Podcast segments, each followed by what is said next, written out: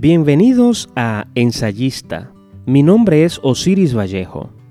Hace unos días participé como asistente en las Jornadas Internacionales de Investigación Lingüística José Joaquín Montes Giraldo, organizadas por el Instituto Caro y Cuervo del 17 al 20 de noviembre, en que profesionales y estudiosos de nuestra lengua hablaron de sus investigaciones lingüísticas y sus opiniones sobre el estado actual y el futuro de la lengua española.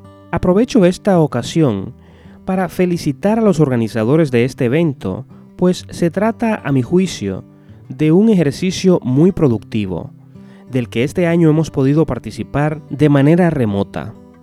Y a propósito de este Congreso, la sección Mi Perspectiva que presentamos hoy es una suerte de reacción a los conceptos expresados en varias de las ponencias a las que asistimos.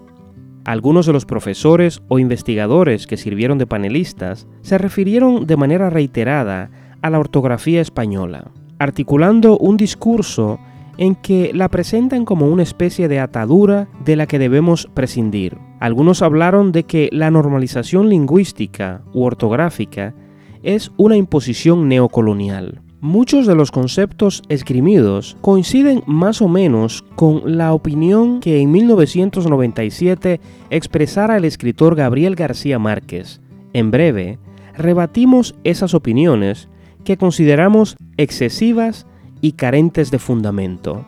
Pero antes, escuchemos el segmento de mi librero.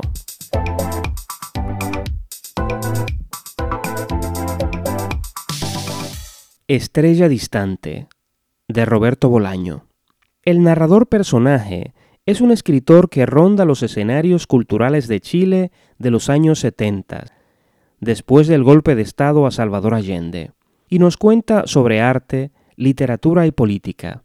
En Estrella Distante, sin embargo, no hay intención de reproducir fielmente hechos históricos, sino de plasmar un drama social. El personaje más impactante es un poeta escurridizo, que es al mismo tiempo un agente del gobierno, torturador y asesino, que tal vez muere o tal vez no, que nos convida al arte, al horror, a lo racional y a lo patológico, y cuya omnipresencia retrata el espíritu de una época.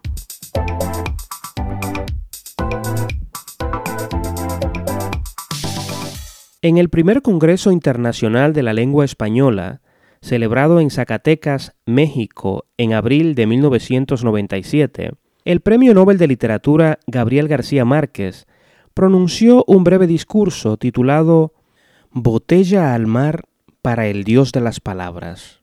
En un estilo que rayaba en lo humorístico, el escritor colombiano se refirió a la ortografía de la lengua española como una especie de mecanismo tortuoso del que hay que deshacerse. El público selecto que presenció el discurso lo escuchó con atención y hasta hubo tenues risas, que no se sabe si eran de desconcierto o aprobación.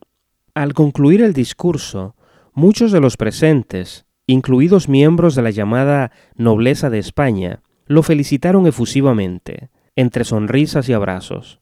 Pero desde ese momento surgieron las dudas de si lo propuesto por García Márquez iba en serio. Hay quienes piensan que se trató de una mera provocación con la que el escritor buscaba encender un debate sobre la ortografía española. Hay otros que tomaron sus juicios al pie de la letra y concordaron o concuerdan ciegamente con él. Pero, ¿qué fue realmente lo que propuso García Márquez? Veamos. En uno de sus planteamientos, el escritor presenta las reglas ortográficas como ataduras que restringen la libertad del lenguaje, que limitan el libre discurrir de la palabra. Y así nos dice lo que no debemos hacer con la lengua. Pero nuestra contribución no debería ser la de meterla en cintura, sino al contrario, liberarla de sus fierros normativos, para que entre en el siglo XXI como Pedro por su casa. En ese sentido, me atrevería a sugerir ante esta sabia audiencia que simplifiquemos la gramática antes de que la gramática termine por simplificarnos a nosotros. Fin de la cita. Es así como contemplamos o escuchamos a García Márquez partir de supuestos absolutamente falsos. El primero es decir que para que el idioma entre con facilidad al siglo XXI, tiene que deshacerse de la ortografía. Esa afirmación no tiene sustentación lógica. No hay reglas ortográficas que impidan la adquisición, discusión o ejecución de los nuevos conceptos o paradigmas del nuevo siglo. Al contrario, la profundización de conceptos que plantea el siglo XXI requieren de la claridad y organización retórica que da la ortografía. El segundo equívoco de García Márquez en la cita anterior es suponer y plantear que la gramática tiene por objeto simplificarnos o empobrecernos conceptual o emocionalmente. Es al revés. La gramática sirve para complejizar y navegar de manera más incisiva en lo más íntimo de nuestras funciones intelectuales y emotivas. El caos ortográfico, la ausencia de reglas claras en las que confluyan cognitivamente quien escribe y quien lee, solo serviría para hacerlo todo más confuso y difuso, para caricaturizar nuestra humanidad. Pero tal vez alguien diga, un momento, que no es para tanto, pues lo que Gabo está sugiriendo es una simplificación y no la abolición de las reglas ortográficas. Claro, si su sugerencia se limitase a lo que hasta ahora hemos citado, podríamos entenderlo así, que el escritor solo es partidario de una simplificación que haga más manejable el entramado de reglas de las que debe hacerse cargo el niño que comienza a encontrarse con ella o el adulto que está siendo alfabetizado. Pero no, García Márquez en su discurso no planteaba solo la simplificación, sino mucho más. Lo citamos de nuevo. Jubilemos la ortografía, terror del ser humano desde la cuna. Enterremos las H's rupestres, firmemos un tratado de límites entre la G y la J y pongamos más uso de razón en los acentos escritos, que al fin y al cabo nadie ha de leer lágrima donde diga lágrima, ni confundirá revólver con revolver. Y quede nuestra B de burro y nuestra B de vaca, que los abuelos españoles nos trajeron como si fueran dos y siempre sobra una. Fin de la cita. Ese jubilemos la ortografía y la explicación que le sigue es lo que me hace pensar que García Márquez no estaba hablando en serio.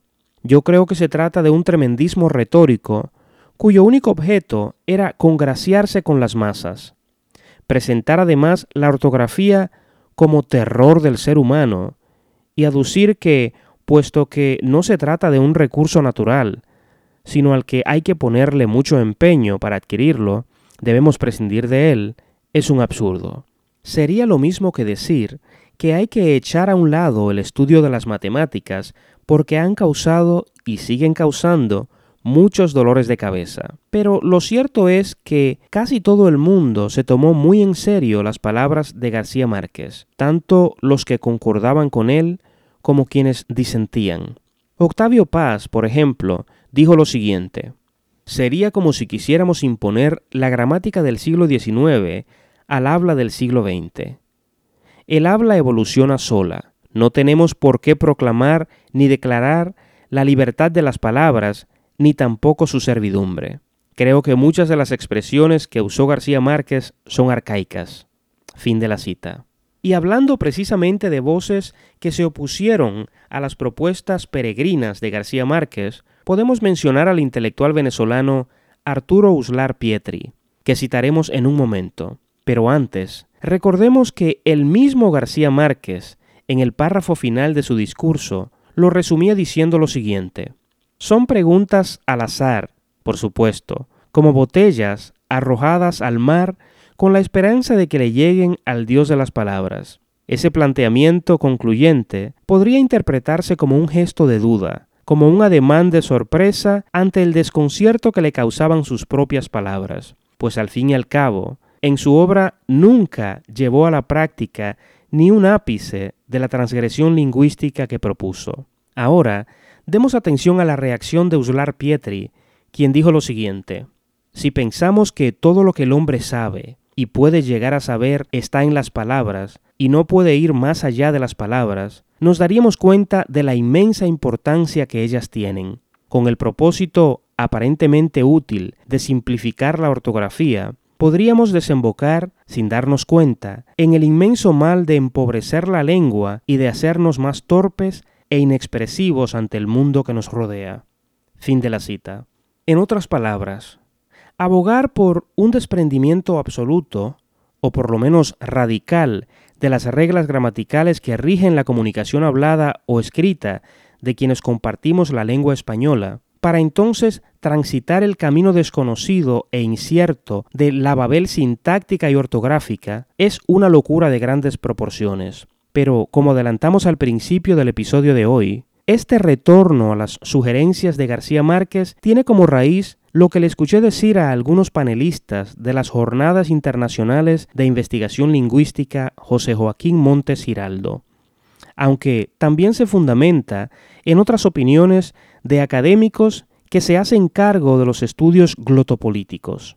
Los discursos a los que hago referencia me hablan de neocolonialismo lingüístico, imposición gramatical, dictados transnacionales, etc. Hay algunos estudiosos que incluso articulan un discurso contra la normalización del idioma, pero la pieza que falta en ese discurso es qué terreno ambiguo e inhabitable nos espera si prescindimos de la normalización, si dejamos la lengua a su suerte. ¿Qué viene después? En este contexto, aludo a una de las ponencias en que el profesor panelista nos decía que la normalización es una imposición y que no debemos olvidar que se trata de una ideología.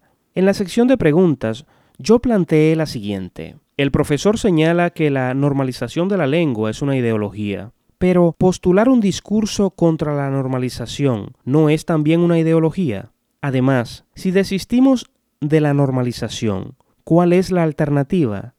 ¿Y qué se gana con ella? El panelista respondió que él no se opone completamente a la normalización, pero lo cierto es que su presentación fue un discurso antinormalización. En términos generales, lo que percibo de forma latente en este discurso es un ejercicio de la ruptura por la ruptura, con una fuerte dosis de populismo académico. Solo he citado un ejemplo, pero ese espíritu antinormalización permea gran parte de la academia de habla hispana. Por otra parte, el concepto de panhispanismo, que busca regular de manera conjunta el español que se habla en los países y regiones que comparten nuestro idioma, tiene como fundamento una lógica contundente mantener cierta coherencia en las relaciones de hermandad cultural que comparten esos pueblos. ¿Qué sentido tiene oponerse a eso? ¿Y qué se gana con ello? Para concluir, debe quedar claro que nadie se opone a que la lengua evolucione de manera natural. Esa es una ley de vida que no es posible ni deseable combatir.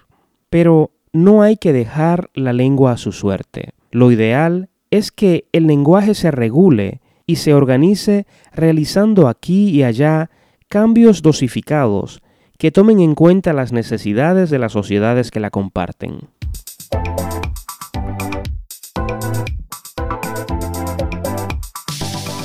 Hemos llegado al final del programa de hoy. Gracias por escucharnos.